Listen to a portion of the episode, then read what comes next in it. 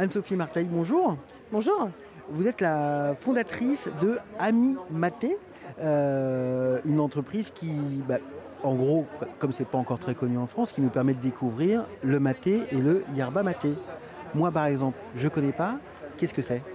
Alors, euh, c'est de plus en plus connu. hein, Oui, euh, alors, quand je dis je connais ouais, pas, je ça. connais un peu. Euh, J'ai un collègue, un collègue qui en consomme, mais euh, voilà, ça, s'arrête là. C'est ça. Alors, le, maté ou la yerba maté, en fait, c'est une plante qui pousse en Amérique latine, euh, au Paraguay, au Brésil et en Argentine. Donc, c'est cultivé dans ces trois pays. Euh, c'est une plante qui est de la même espèce que le hou chez nous.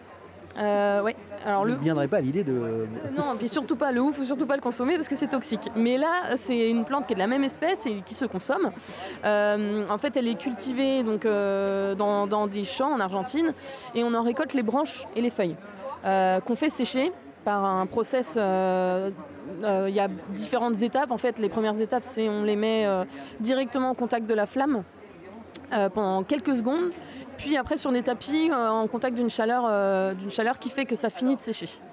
Ensuite, c'est mis en, c'est entreposé en fait dans, des, dans un hangar entre 9 mois et 2 ans.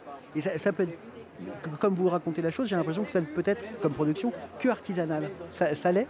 Euh, alors, il y a, moi, je travaille que avec des petits producteurs, mais il y a aussi des grosses entreprises qui font, qui font ça à grande, grande échelle.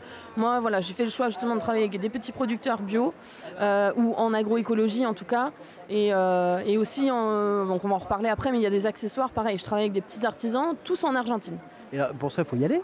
Enfin, il faut les reconnaître, il faut les connaître, ces producteurs. Ah oui, oui, parce qu'il y, a- il y a même là, euh, ils sont en train de développer en Argentine la route de la yerba maté, justement pour essayer de, de démocratiser, de faire connaître même aux, aux Argentins, qui parfois euh, connaissent même moins bien euh, euh, les spécificités et les détails de la, de la yerba maté que moi. Merci beaucoup Anne-Sophie Marteil Et merci. de nous avoir présenté, en tout cas moi de m'avoir fait découvrir le maté et la yerba maté. Merci beaucoup. Merci.